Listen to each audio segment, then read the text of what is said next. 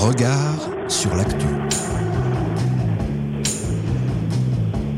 Regard sur l'actualité à l'aune de l'Anthropocène. Regard sur l'actu.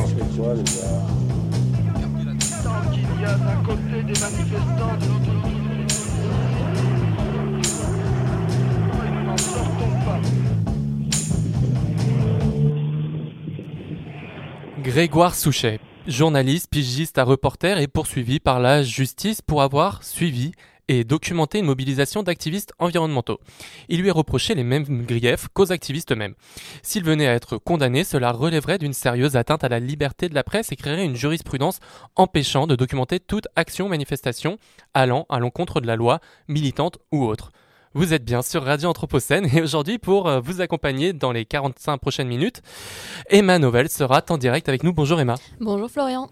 Aujourd'hui, nous accueillons également Tom Drevard, doctorant au sein de l'Institut de droit de l'environnement. Il rédige une thèse en co-tutelle avec euh, l'Université Jean Moulin Lyon 3 et l'Université Laval à Québec portant sur la protection juridique de la biodiversité urbaine avec une approche comparée entre la France et le Québec. Bonjour Tom. Bonjour. Alors après le journal, nous reviendrons avec vous sur les enjeux de la biodiversité en ville. Et tout de suite, place au journal de la rédaction. Regard sur l'actualité. L'information des mondes urbains, Anthropocène. Le journal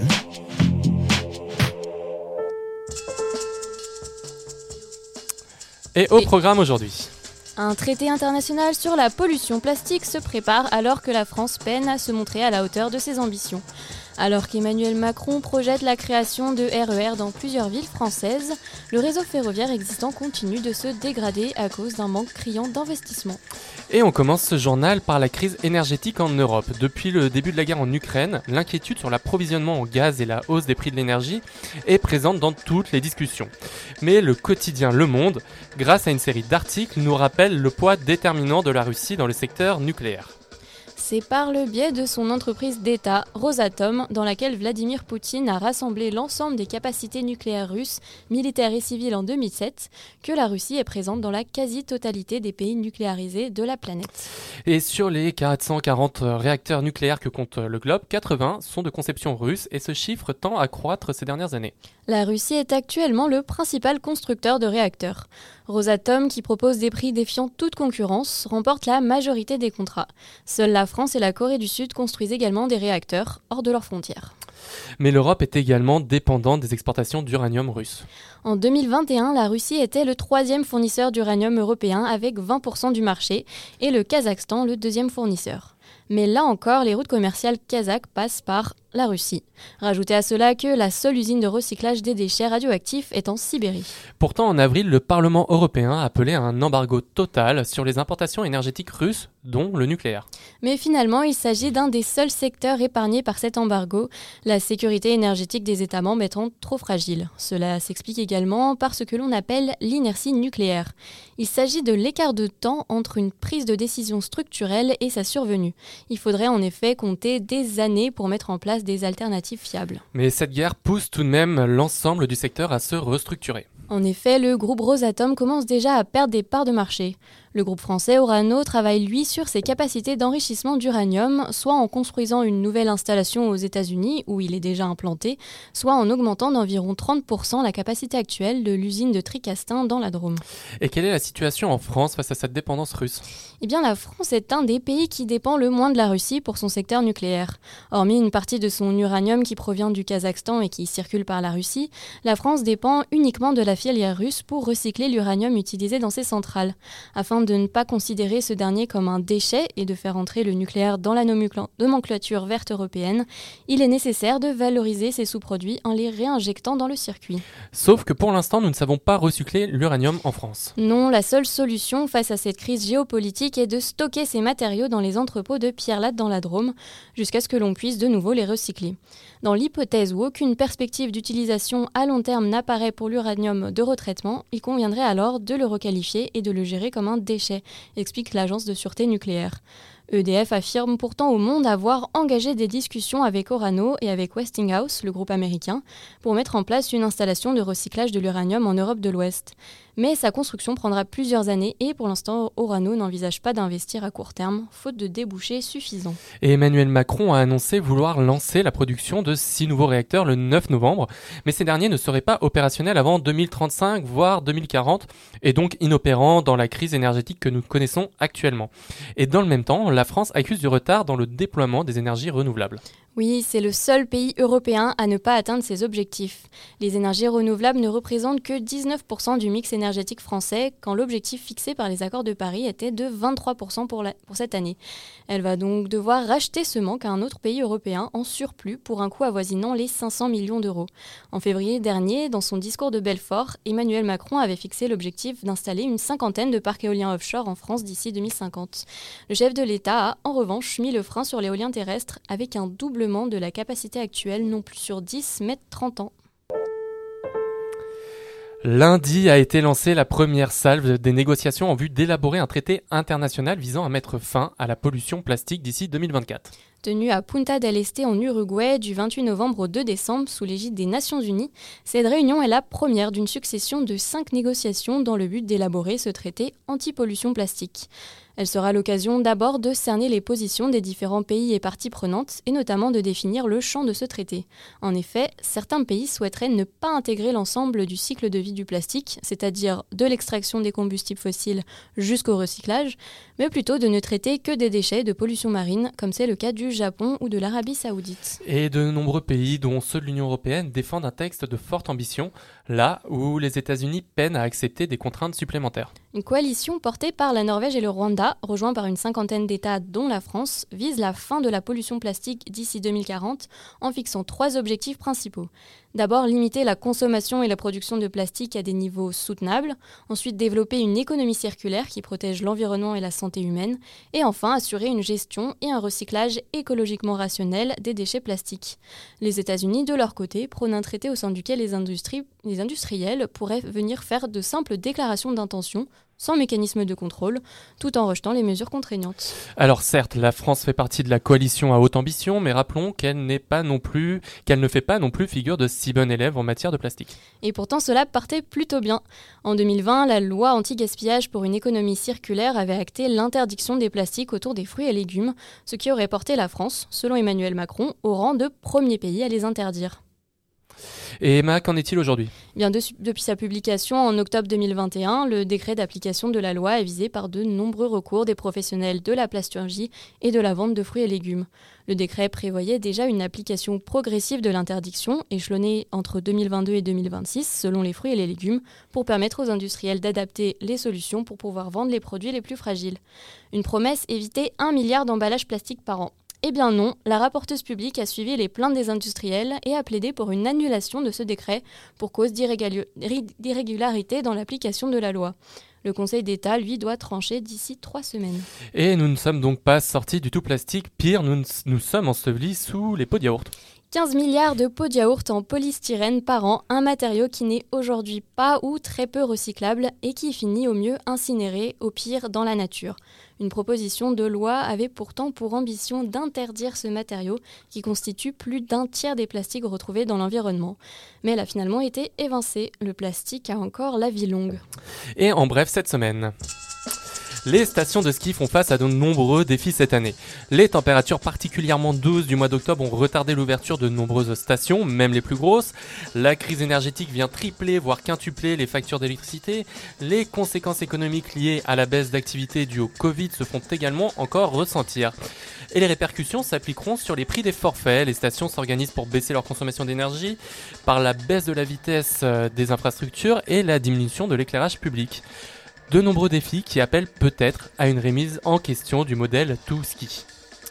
Entre la soif et le maïs, il faut choisir. Et le préfet de la Vienne, Jean-Marie Girier, a choisi. Il a lancé en toute discrétion la construction d'une trentaine de méga-bassines dans le bassin de la rivière Le Clin, moyennant 60 millions d'euros subventionnés à près de 70%. Dans un département où l'approvisionnement en eau potable dépend uniquement des précipitations et du stockage dans les nappes phréatiques, nappes phréatiques déjà polluées par les pesticides et fortement stressées par les sécheresses successives, le préfet, en accord avec la FNSEA, a donc décidé de soustraire cette eau du réseau contre l'avis de la concertation publique associée. Il satisfait ainsi la forte demande en eau de cultures non appropriées à la région comme le maïs, ou quand le concept de bifurcation prend tout son sens face à celui d'adaptation. 40, 50, 60% pour le site chinois de prêt-à-porter Shein, ce serait même plus de 100%. Non, je ne vous parle pas des soldes du Black Friday, mais du taux de dépassement de la limite autorisée des polluants présents dans les textiles exportés en Europe. L'ONG Greenpeace a fait analyser 42 articles achetés sur ces sites de Shein. Pardon, en Europe. Résultat, 15% de ces produits contenaient des produits chimiques dangereux à des teneurs supérieures aux limites réglementaires fixées par l'Union Européenne. Pire, 5 articles dépassaient même les limites de plus de 10 000%. La soupe d'aileron de requin, c'est fini. Tout du moins, c'est ce que laisse espérer l'autre COP, celle qui concerne le commerce international des espèces de faune et de flore sauvages menacées d'extinction qui s'est tenu au Panama la semaine dernière. Un renforcement drastique des interdictions du commerce international d'espèces menacées y a été adopté, dont 90% des espèces de raies et requins menacées par l'explosion de la demande d'ailerons à travers le monde, dont l'épicentre se situe à Hong Kong. Dimanche dernier, c'est sur YouTube qu'Emmanuel Macron prenait la parole pour répondre aux questions des internautes sur l'écologie. Et il a surpris tout le monde en annonçant des projets de RER dans 10 métropoles françaises. Alors, bonne idée ou effet d'annonce, Emma? Alors d'un point de vue écologique, l'idée paraît tout à fait louable. Un réseau de transport urbain et périurbain permet de décongestionner les grandes villes, décarboner l'air tout en faisant reculer la proportion d'utilisation de la voiture, notamment dans les trajets quotidiens domicile-travail. Et la principale question reste de savoir combien ça coûte. Bien, selon le ministère des Transports, les 10 grands projets coûteraient entre 15 et 20 milliards d'euros. Ce budget est cependant prévisionnel, ne tenant pas compte de l'inflation ou des retards qu'ont la fâcheuse tendance à prendre ce genre de chantier. On rappelle que le projet du Grand Paris Express, le nouveau métro parisien ayant pour objectif de relier les principaux lieux de vie et d'activité en banlieue sans passer par le centre de Paris, a été épinglé par la Cour des comptes en 2018 pour avoir excédé son budget de 15 milliards d'euros. L'insertion dans l'environnement de ce type d'infrastructure doit également être prise en compte. Il ne s'agit pas de faire coûte que coûte le trajet le plus court possible, mais bien d'intégrer le projet au sein des paysages pour ne pas les défigurer. Enfin, point très important, le coût de fonctionnement une fois le réseau lancé doit être intégré au calcul. Et oui, car rappelons-le, la France subit un important retard face à ses homologues européens sur le développement et l'entretien de son réseau ferroviaire, notamment les TER, les trains express régionaux et particulièrement les petites lignes qui subissent depuis des années une dégradation de leurs infrastructures par manque de budget. En effet, un rapport accablant du gouvernement datant de février 2020 intitulé Petites lignes ferroviaires des plans d'action régionaux dresse un tableau inquiétant sur l'avenir de ces petites lignes qui représentent un tiers du réseau français accueillant des voyageurs. Le nombre de voies affectées de ralentissement a quasiment doublé depuis, 2009 à 2017. Et sauf investissement massif, ce sont les trois quarts du réseau qui sont susceptibles d'être concernés par les ralentissements avec un risque de fermeture pesant sur 40% des lignes. La cause, un réseau dégradé et peu performant. L'âge moyen du réseau local est de près de 40 ans et sa productivité stagne selon un rapport du Sénat de mars 2022 sur l'état du réseau ferroviaire, alors qu'elle progresse du côté de ses homologues suisses et allemands par exemple. Ainsi, la circulation d'un train requiert 3 fois plus d'agents et 1,7 fois plus de capitaux qu'en moyenne pour ses homologues européens. Problème, les investissements de régénération du réseau ne suivent pas. Le même rapport du Sénat indique qu'ainsi que l'effort croissant d'investissement stagne depuis, depuis 2016 entre 2,6 et 2,8 milliards d'euros. Situation d'autant plus problématique que depuis 2015, le coût de renouvellement du réseau a augmenté de 20%. Donc pour résumer, on investit moins alors que les besoins augmentent toujours plus. Et selon une enquête du Que Choisir de 2021. La vétusteté des infrastructures pèse ainsi sur la qualité de service, ce qui accélère la désaffection des usagers au profit de la voiture et enclenche un cercle vicieux d'abandon du train. Un constat qui amène à questionner le projet de développement des RER e dans les grandes métropoles. Il est grand temps d'investir massivement dans le train pour réduire l'utilisation de la voiture pour les trajets quotidiens et occasionnels. L'offre doit cependant être à la hauteur de l'objectif climatique, un réseau correctement entretenu qui ne fait subir ni des retards ni peser un, coût financier trop important sur les usagers. Selon UFC Que Choisir, le réseau ferroviaire français a fait perdre 340 millions de minutes aux usagers en 2018. Mais pour cela, l'État doit mettre l'argent sur la table. Mais est-il prêt à le faire? Pas si sûr quand on voit que simplement en Ile-de-France, 10 millions de franciliens sont menacés par une hausse de 20% de leur abonnement de transport. Valérie Pécresse prévient ainsi qu'elle fera passer le coût du pass Navigo de 75 à 90 euros si le gouvernement ne l'autorise pas à taxer les entreprises pour absorber les surcoûts liés à la crise sanitaire et énergétique. L'avenir du transport décarboné n'est pas encore radieux. Regard sur l'actualité. L'information des mondes urbains, Anthropocène. Le journal. Et nous accueillons à présent Tom Drevard pour son coup d'œil sur l'actu. L'actu. Coup d'œil sur l'actu avec l'invité.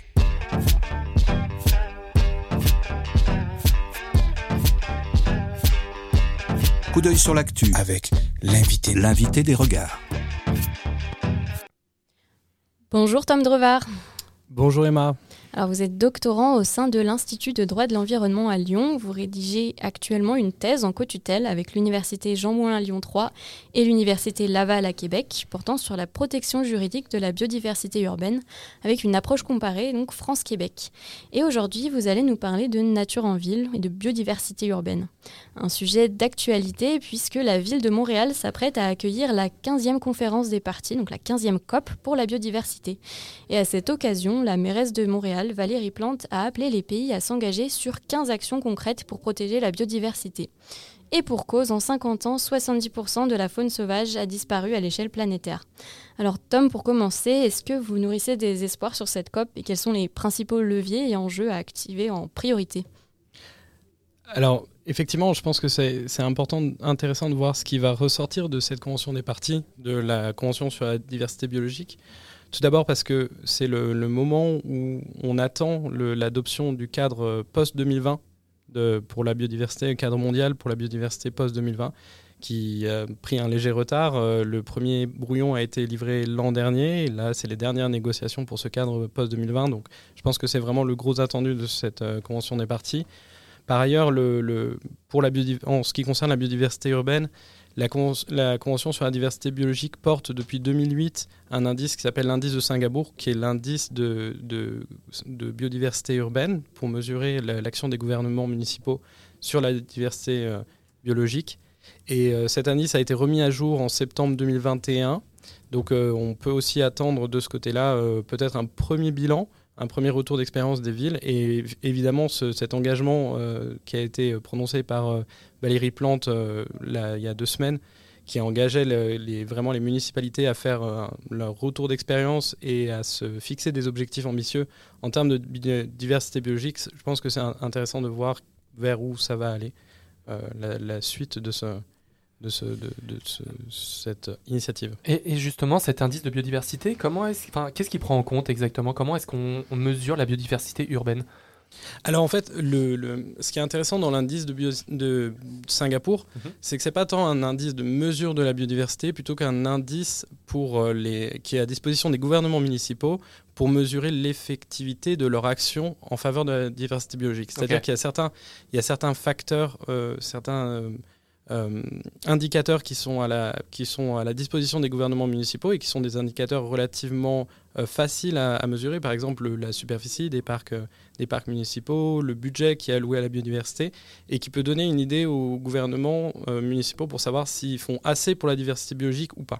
D'accord. Et sur cet indicateur-là, est-ce que vous savez, par exemple, quelles sont les villes qui sont un peu en avance sur ces questions, celles qui sont un peu en retard? Non, vous n'avez pas d'informations sur ces, pas particulièrement, et d'autant plus qu'il a, été, euh, il a été renouvelé l'année dernière, donc je pense que c'est ça qu'il va falloir euh, voir pour la suite. Et surtout, la notion de biodiversité urbaine, c'est une notion qui est encore récente, donc on peut avoir du, mal en fait à imaginer qu'il y a une si grande biodiversité en ville, mais je pense que vous allez nous, prouver le contraire. quel type de biodiversité est-ce qu'on trouve en fait sur ces territoires urbains? Alors prouver le contraire, je ne sais pas, mais c'est vrai que les villes sont sont pas forcément les premiers territoires auxquels on pense quand on pense à la biodiversité. Euh, comme vous dites, c'est relativement, relativement récent cette prise de, cette prise de conscience. Euh, l'écologie urbaine est de toute manière une, discipline assez naissante, mais en fait, on a plusieurs constats par rapport à la, biodiversité en ville qui rend la situation, le paysage un peu compliqué. Le premier constat, c'est que la situation n'est pas la même selon l'échelle à laquelle on regarde. C'est-à-dire qu'à l'échelle locale, en fait, les villes présentent une biodiversité assez importante parce qu'en fait, une ville s'est constituée de plusieurs euh, types d'écosystèmes, plusieurs types de milieux, à la fois euh, dans les parcs, euh, peut-être des, des, milieux très arborés, de la prairie, des buissons, etc., et des milieux extrêmement minéraux, peut-être des milieux humides, etc. Donc vraiment la, la, géographie urbaine va créer de nombreux écosystèmes et forcément la, la biodiversité qui est présente en ville va être, va être différente euh, que euh, par rapport aux milieux environnants, mmh. d'autant plus que certaines contraintes existent dans les milieux euh, avoisinant la ville, euh, qui sont des milieux périurbains, où généralement on retrouve euh, ben, de l'agriculture en monoculture, donc potentiellement euh, des produits phytosanitaires qui seront moins présents en ville. On retrouve des activités de chasse qui seront absentes en ville aussi. Donc en fait, pour certaines espèces, ça va représenter une certaine, ça va faire représenter des certaines opportunités. Et il y a vraiment des espèces qui sont grandes gagnantes en fait de ce, de, du milieu urbain et euh, des espèces par contre euh, qui vont avoir des besoins en territoire euh, qui sont plus importants donc on va qu'on va moins observer en milieu urbain. Donc en fait la diversité biologique en milieu urbain par rapport au milieu périurbain est complètement enfin au niveau local la diversité biologique est particulièrement est, plus importante en tout cas peut être localement plus importante. Après on observe un deuxième il y a un deuxième constat qu'on observe, c'est qu'au niveau global, à l'ère de l'Anthropocène, donc qui est une ère aussi d'urbanisation mondiale, euh, les formes géographiques, les formes urbaines se retrouvent, de, se retrouvent de plus en plus et se répètent. Et en fait, on observe donc une certaine homogénéis homogénéisation euh, en, en retour. On observe une certaine homogénéisation des espèces euh, qu'on va retrouver en ville. Et ça, c'est un constat plutôt inquiétant parce qu'en fait, jusque-là, les villes, dans cer certaines espèces, notamment des espèces indigènes, étaient, sont, sont plus présentes qu'en ville. Et euh, donc cette homogénéisation peut être, peut être déjà un premier euh, facteur d'inquiétude. Et vous parliez d'une prise de conscience assez récente. Qu'est-ce qui l'a motivé Est-ce qu'il y a eu un événement particulier? Est-ce qu'il y a eu peut-être un rapport, quelque chose qui a permis à ce que les, les municipalités ou les gens prennent conscience de l'importance de cette euh, biodiversité en ville? Pas, euh, pas particulièrement, pas à ma connaissance.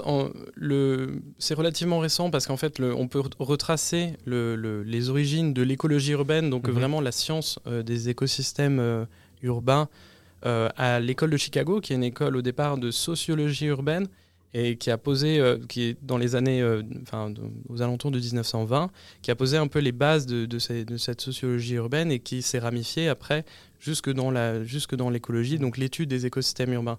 Et en fait, cette prise de conscience, elle est, relativement récente parce qu'en fait, on manque euh, beaucoup de connaissances sur comment fonctionnent les écosystèmes urbains, quelles sont les espèces qui sont présentes en ville, etc. Et notamment, maintenant, on a, de, plus en plus de, on a de plus en plus de données, mais on s'aperçoit, par exemple, je, vous, vous, avez l'inventaire national euh, du patrimoine naturel qui est tenu par le Muséum d'histoire naturelle euh, à Paris et qui a noté par exemple sur le, sur le territoire de la, la ville de, de, de, fin, de la ville de Paris 73 es espèces qui sont euh, considérées comme menacées, qui sont sur la liste rouge de l'UICN euh, au niveau national, et 30 espèces qui sont euh, sur la liste rouge de l'UICN au niveau mondial.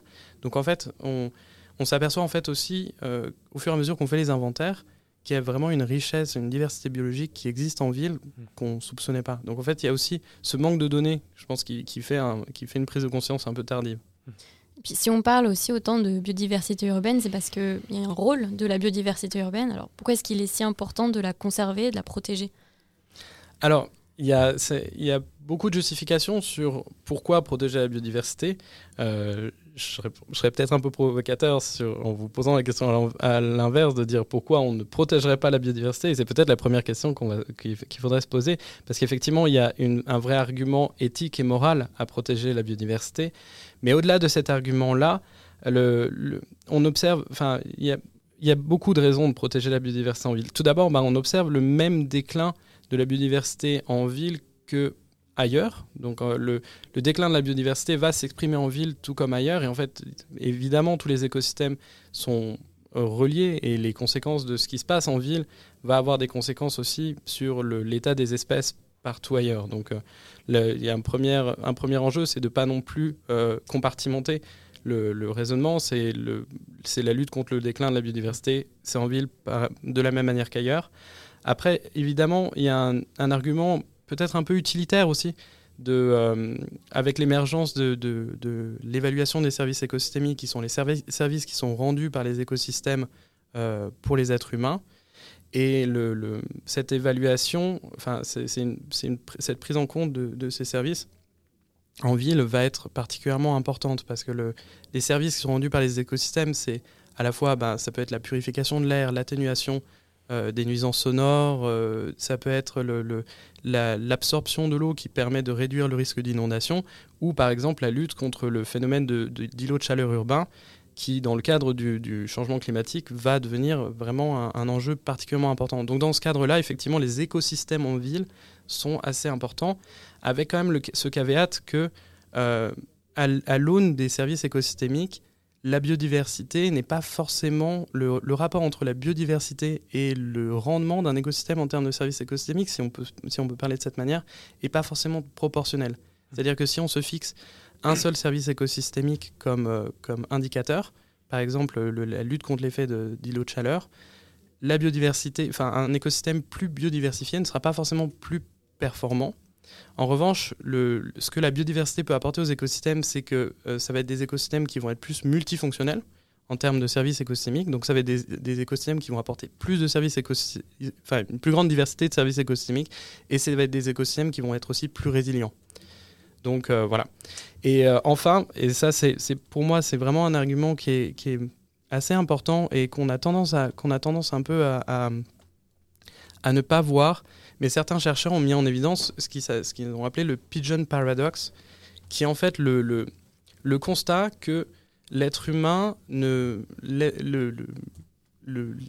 un des obstacles à la protection de la nature, euh, c'est vient de notre relation qu'on a avec cette nature et l'expérience qu'on a de cette nature. Et en fait, finalement, c'est là que c'est là que c'est particulièrement pervers, c'est-à-dire qu'en ville, enfin aujourd'hui, à l'ère anthropocène, euh, les êtres humains sont des êtres, enfin sont majoritairement urbains, et donc l'expérience de nature est particulièrement dégradée parce qu'on a on, on, on, a beaucoup moins de relations avec la nature qu'on pourrait en avoir dans d'autres milieux. Et de ce de ça crée une certaine une certaine tension entre le l'envie peut-être qu'on peut avoir de protéger l'environnement et en même temps l'expérience qu'on en a.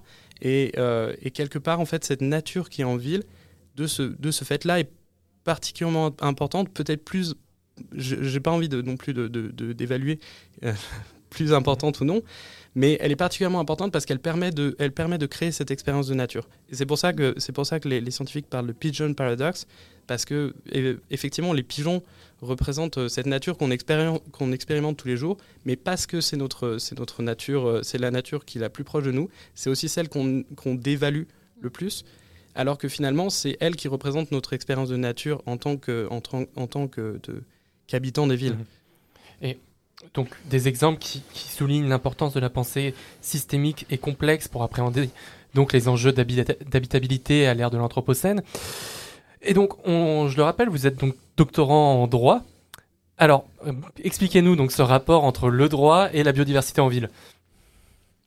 Alors, c'est une, une, question particulièrement euh, euh, intéressante parce qu'en fait, en droit de l'environnement, historiquement et symboliquement, en fait, le droit de la protection des espaces et le droit de la protection des espèces, c'est un peu, ça fait partie des premières branches du droit de l'environnement qui est apparu. Elle est apparue à une époque où on avait une certaine conception de la naturalité et une certaine conception des relations entre humains et non humains.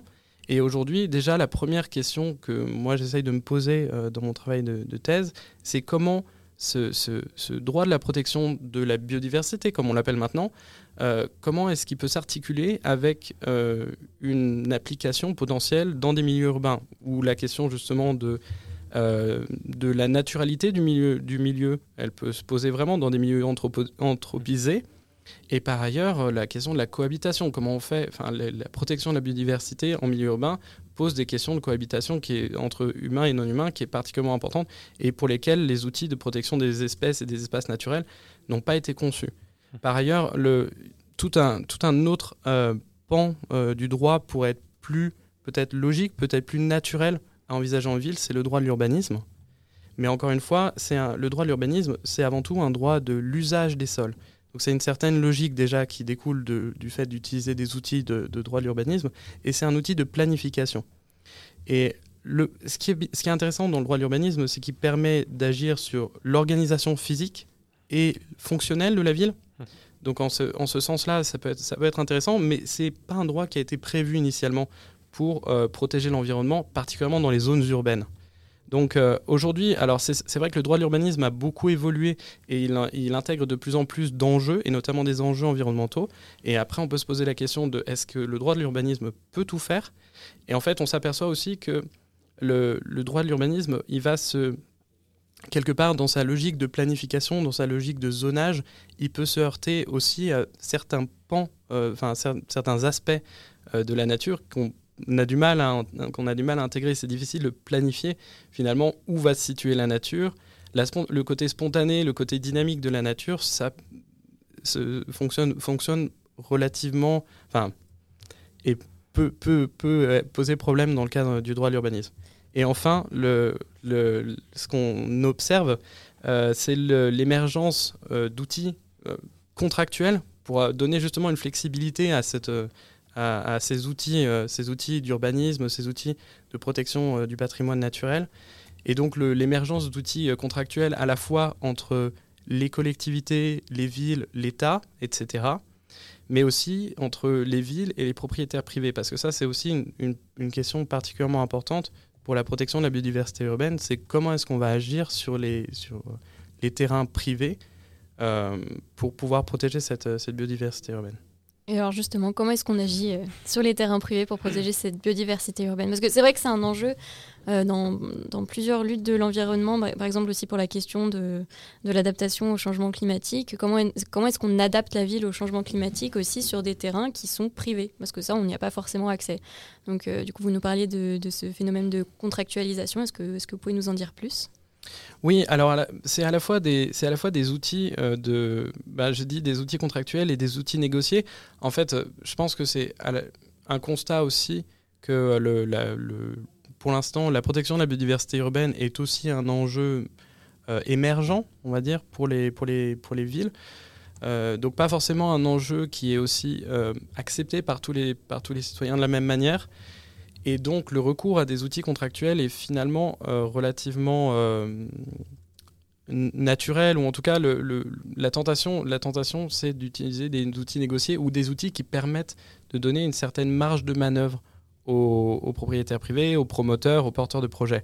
Et notamment, ben, vous avez le coefficient de biotope par surface qui est un, qui est un coefficient, euh, là pour le coup, qui est, qui est, un outil du droit de l'urbanisme, qui est un coefficient utilisé, euh, utilisé que les, les, villes peuvent utiliser, peuvent appliquer à certaines zones, et qui permet de fixer des objectifs euh, pour, pour tous les projets, pour tous les, les porteurs de projets, les demandeurs d'autorisation d'urbanisme, leur fixer des objectifs en termes d'espace bio-aménageable euh, donc en fait, c'est par exemple penser euh, toiture végétalisée, penser mur végétalisé, etc.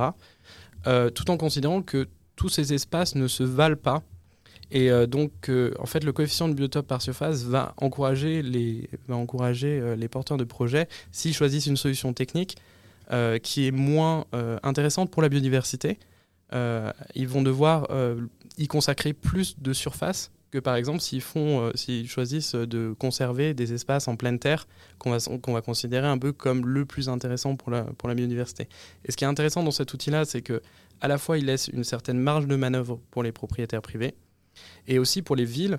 Le coefficient de biotope par surface aujourd'hui en droit n'est pas extrêmement encadré dans la méthodologie de calcul, ce qui permet potentiellement de l'adapter au, territoire local. C'est-à-dire de se dire, bon, bah là, dans ces, dans ces zones-là, euh, on a un fort besoin de créer des haies. Donc on va valoriser énormément dans la pondération de notre coefficient de biotope par surface toutes ces solutions techniques-là. Euh, alors que, euh, par exemple, dans des zones, on va, se dire ici, ben là, il nous faut, il faut encourager la fauche tardive, etc. Donc, on va être plutôt sur, sur de l'espace de pleine terre et on va, on va encourager. alors, la fauche tardive, non, parce que c'est des conditions d'entretien, ça entrera pas dans les conditions du zonage, mais par contre, l'espace, la pleine terre potentiellement. Ouais, je, je, voulais poser une question justement. Vous parliez de la, la fauche tardive. Ça m'amène un petit peu sur cette euh, idée d'acceptabilité sociale ou même de compréhension du grand public sur ces enjeux de biodiversité.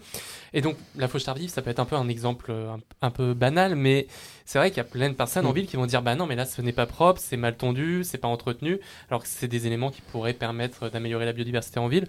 Comment est-ce qu'on appréhende, comment est-ce qu'on aborde ces enjeux-là? Ouais, alors ça, c'est effectivement, c'est un, point super, super intéressant. alors moi, je peux pas, je peux pas saisir la, totalité de cette, cette question-là à travers mon travail de thèse en droit. Mhm. Mais par contre, quelque chose qui m'intéresse, c'est que certains chercheurs ont montré que le, les outils les outils juridiques qui étaient mis en place et les, outils politiques aussi qui étaient mis en place par, les villes pour traiter certaines, certains enjeux, et notamment des enjeux de biodiversité, vont avoir un impact sur la, la perception des habitants. Par exemple, euh, dans les villes où vous avez euh, des politiques très agressives qui ont été mises en place pour gérer, euh, pour gérer les populations de pigeons, donc notamment les villes qui ont fait de la capture, les villes qui ont, fait, qui ont essayé d'empoisonner les pigeons, en fait, le, la perception des habitants de ce problème, enfin de cette question-là, a été beaucoup plus négative. Parce qu'en fait, finalement, si vous savez que votre ville fait de la capture de pigeons, fait de l'empoisonnement, chaque pigeon que vous verrez, c'est un peu un, qui un que la ville n'a pas réussi à avoir. Donc ça va être tout de suite une cohabitation beaucoup plus tendue. Alors que vous avez des villes qui ont mis d'autres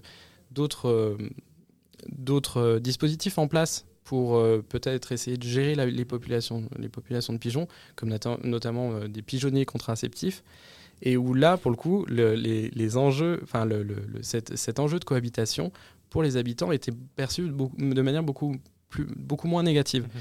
Donc ça, c'est quelque chose qui m'intéresse parce que ça montre en fait que le, les outils juridiques et les solutions, les solutions juridiques et les, les, solutions politiques qui sont euh, choisies par les villes vont avoir elle-même un impact sur la perception des habitants. Et puis ça, c'est la première étape, parce qu'après, la, perception des habitants, une fois que cet enjeu il a été accepté, une fois que la cohabitation se fait de manière plus apaisée, on peut aussi être un petit peu plus ambitieux. Donc en fait, c'est vraiment une démarche par cliquet, euh, par, par, par petits pas où euh, la, politique doit être la politique des, villes, les outils juridiques qui sont mis en œuvre doivent être vraiment pensés dans cette, euh, dans cette optique-là. Et là, on parlait du coup de l'acceptabilité euh, par les habitants, mais moi aussi, je, me demande, euh, est-ce que en fait les, décideurs publics locaux aussi, est-ce qu'ils intègrent réellement en fait ces enjeux de protection de la biodiversité urbaine? Est-ce qu'il y a une, réelle volonté en fait politique derrière d'intégrer ces, nouveaux enjeux au sein de la, planification, au sein des politiques en fait environnementales des collectivités territoriales? Bah, le constat est, pas, forcément homogène. Euh, on a forcément un paysage politique là-dessus qui est, très, euh, euh, diversifié. Mais ce, que moi je constate, c'est que effectivement aujourd'hui, on a à la fois des municipalités et des grandes, des grandes villes, des métropoles, qui identifient ça comme cet enjeu-là comme vraiment un enjeu de marketing municipal. Donc, bon, la ville, de Montréal est un bon, bon exemple à ce, en ce sens-là, parce qu'elle a vraiment essayé de, saisir, cette, euh, euh, cet enjeu et d'en faire un peu son un fer de lance. Paris aussi en France, enfin le, Grand Paris aussi essaye vraiment d'innover dans ce sens-là parce qu'ils ont identifié ça probablement comme un enjeu de marketing municipal, donc de mettre en avant vraiment les démarches innovantes de la ville dans ce cadre-là. et il y, y a des villes qui l'identifient plutôt vraiment comme une contrainte aujourd'hui. Euh, et je pense que c'est aussi pour ça qu'on a une certaine, euh, enfin, qu'on a un certain recours aux, outils contractuels. J'ai parlé d'outils négociés tout à l'heure, pas vraiment des outils contractuels, mais on, en observe aussi. Et vous travaillez également sur des questions de justice environnementale. Est-ce que vous, pouvez expliquer en fait ce lien avec la biodiversité urbaine? Oui, alors effectivement, il y, a plusieurs, il y a plusieurs points de justice environnementale qui sont particulièrement euh, importants. Je, pense que le premier est lié en fait euh, au, droit à l'environnement sain. C'est-à-dire que le, droit à l'environnement sain, qui est un droit fondamental à, la fois euh, en France euh, qu'au Québec, même si c'est selon des rédactions qui diffèrent un petit peu, le droit à l'environnement sain, aujourd'hui, on s'aperçoit que finalement, il, a, il est un peu à géométrie variable selon qu'on se situe en ville ou qu'on se situe ailleurs. Et le fait, de, le fait d'être en ville, aujourd'hui encore pour, euh, pour euh, les juges, euh, représente quelque part une certaine acceptation des risques environnementaux. les juges vont considérer qu'il est normal en ville que notre environnement soit dégradé et que le, notre droit à l'environnement sain ne s'exprime pas de la même manière que dans d'autres milieux. Ce qui peut être un peu problématique quand on considère qu'en fait la ville, c'est aussi, c'est aussi des, des, opportunités économiques, des opportunités sociales, etc. Et le fait de vivre en ville n'est pas forcément un choix. Donc euh, il y a cette première question-là de justice environnementale qui est de dire est-ce que le droit à l'environnement sain en ville peut, doit être différent du droit à l'environnement sain ailleurs et pour quelles raisons La deuxième, la deuxième question de justice environnementale sur laquelle je travaille, c'est c'est pour lutter contre ce qu'on appelle le phénomène de gentrification verte. C'est-à-dire qu'on observe aussi que dans les, dans les, les, zones où on va avoir des, on va avoir des démarches euh, euh, favorables à la biodiversité ou euh, éventuellement des, des, projets d'écoquartier, etc., on observe une certaine gentrification. C'est-à-dire que le, niveau de le prix des loyers va augmenter, euh, l'accès au logement va être plus difficile. Et donc le problème euh, que, auquel moi j'essaye de faire, faire face dès, dès, dès mon, travail de thèse, c'est de se dire, protéger la biodiversité en ville, certes, mais attention à ce que ça, se fasse de manière égalitaire et à ce qu'on n'accentue pas des phénomènes de gentrification qui sont déjà un, un, petit peu en train de se former. C'est-à-dire que dans le sens où aujourd'hui on est encore dans un entre-deux politique où la protection de la biodiversité urbaine, elle se fait beaucoup avec les volontés des citoyens, elle se fait beaucoup sur des, sur des démarches coopératives, sur des démarches négociées. On observe qu'il y a une, inégalité dans cet engagement citoyen, et beaucoup, bah, c'est un, un, engagement qui est déjà euh, de citoyens qui, sont qui participent à un phénomène de gentrification. Donc euh, il, faut, il faut, à mon sens, vraiment que les villes se saisissent de cette question-là et ne laissent pas que les démarches volontaires se saisir de cet enjeu-là parce qu'on va aboutir euh, à accentuer en fait, des, phénomènes de gentrification qui sont déjà en place. Vous nous parliez euh, tout à l'heure de, Montréal comme une ville euh, exemple, exemplaire peut-être sur la, protection de la biodiversité urbaine. Alors pour finir cet entretien, moi j'aimerais savoir quels sont les apports en fait de cette comparaison que vous faites avec le Québec? Est-ce qu'il y aurait une bonne mesure, une bonne action que vous pouvez mettre en lumière pour, pour la protection de la biodiversité urbaine qui se fait de l'autre côté de l'Atlantique? Euh, une, une, bonne mesure. Euh, bon, l'apport, l'apport de la comparaison en, en deux mots, c'est, c'est enfin, en trois, peut-être trois points. Euh, c'est tout d'abord que c'est, c'est assez intéressant parce qu'en fait le, le, le, droit québécois c'est un mélange à la fois de droit de tradition de tradition civiliste donc en fait d'origine française et du droit de common law donc c'est un peu un mélange en fait du droit qu'on peut trouver en Amérique du Nord et d'outils aussi qui proviennent du droit français euh, au départ. Donc ça c'est assez intéressant parce que ça permet de, vraiment comprendre la trajectoire de certains outils et comment certains outils qui, qui pourraient être, enfin comment certains outils pourraient être appliqués dans notre système aussi. Donc ça permet finalement de, faire venir des, des, outils qui, viennent, qui proviennent du droit nord-américain, de s'interroger sur comment on pourrait les, les adopter chez nous ou euh, comment est-ce que nous on a procédé de manière différente, qu'est-ce que ça illustre. Le deuxième point intéressant, c'est qu'on a une histoire euh, urbaine qui n'est pas la même. Euh, avec forcément des, nous on a en France on a un patrimoine historique euh, urbain qui est peut-être un peu plus figé donc d'autres contraintes par rapport aux villes nord-américaines qui ont été du coup construites, euh, construites un, petit peu différemment. Et enfin, la question surtout euh, des données, tout à l'heure je parlais de la connaissance, mais au départ l'écologie urbaine c'est vraiment une discipline aussi nord-américaine. Et de ce fait, les connaissances qu'on a sur les écosystèmes en Amérique du Nord sont, quelquefois plus poussées que celles qu'on a, qu'on a en France. Donc euh, cette réflexion-là, elle a été menée parfois un petit peu plus, enfin de, de, manière un petit peu plus ancienne. Et juste si si je, En, deux mots. En deux mots, juste pour retenir une mesure. Je, vous parlais tout à l'heure de, de, des mesures, euh, enfin l'impact de la perception, euh, des mesures sur la perception des habitants. Le, moi, je, je, relève notamment le, la ville de Montréal qui a mis en place un plan de cohabitation avec le, avec le coyote euh, qui, qui cherche vraiment à, non pas à lutter contre les populations de coyotes qui arrivent en ville, parce qu'en mmh. fait, les questions de cohabitation vraiment au Québec ne sont pas les mêmes que, que celles qu'on peut, avoir, euh, qu'on peut avoir en France. Et vraiment, le, ce, plan de, ce plan de cohabitation, c'est, il est basé sur l'éducation de la population et sur quelles relations on va avoir quand on, avec le, le, coyote, quand, les coyotes quand on les croise. Et du coup, la perception, la cohabitation se fait de manière beaucoup plus positive. Eh bien, je vous remercie, Tom Drevard. Je rappelle que vous êtes doctorant au sein de l'Institut de droit de l'environnement à Lyon et que vous rédigez actuellement une thèse euh, portant sur la protection juridique de la biodiversité urbaine avec une approche comparée France-Québec. Merci. À, bientôt sur Radio Anthropocène.